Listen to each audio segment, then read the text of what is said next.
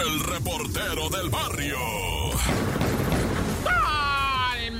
Montes, Alicantes, Pintos. Oye, este es este. Vamos a ir hasta Tijuana. Nos vamos a quedar tantito ahí por unos ataques que se han dado a policías municipales. El viernes se asesinó a uno, ¿verdad? Y luego el fin de semana a otro policía municipal, lo que pone en alerta a los uniformados. Está delicada esta situación. El primero asesinado me parece que gozaba de un permiso, ¿no? Algo así, tengo yo entendido entendido, más sin en cambio lo mataron mientras él llegaba a su casa. Estaban esperando a que abriera el portón cuando otro carro por atrás, de hecho un carro muy parecido al que traía el policía, le dispararon en presencia de su señora esposa, de sus dos hijas, ¿verdad? Chiquitas, bebecitas. No, no, no, no, no, una tragedia es. Y luego el sábado, al otro día inmediatamente, ¿verdad? Se cometió también otro ataque en contra de otro uniformado que pues inmediatamente alertó a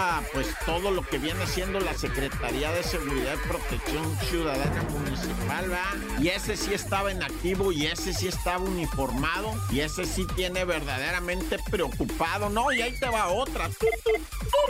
En plena calle, ¿verdad? A plena luz del día caminaba una mujer en la zona río que le llaman la zona blindada porque ah. pues es donde están los comercios, los bancos, más patrullas. Una mujer caminaba así como cualquiera por la calle cuando un individuo cruza la calle a toda carrera y le dispara hasta que la deja verdaderamente muerta porque le dispara tantas veces. O sea, hay, hay vídeo de esto, hay vídeo y yo sí me quedo así como, como friqueado, ¿verdad? Sí me quedo así medio espantado, pero bueno, como sea, ¿verdad? Dios conmigo y yo con él, Dios delante y yo tras del tan tan se acabó corto.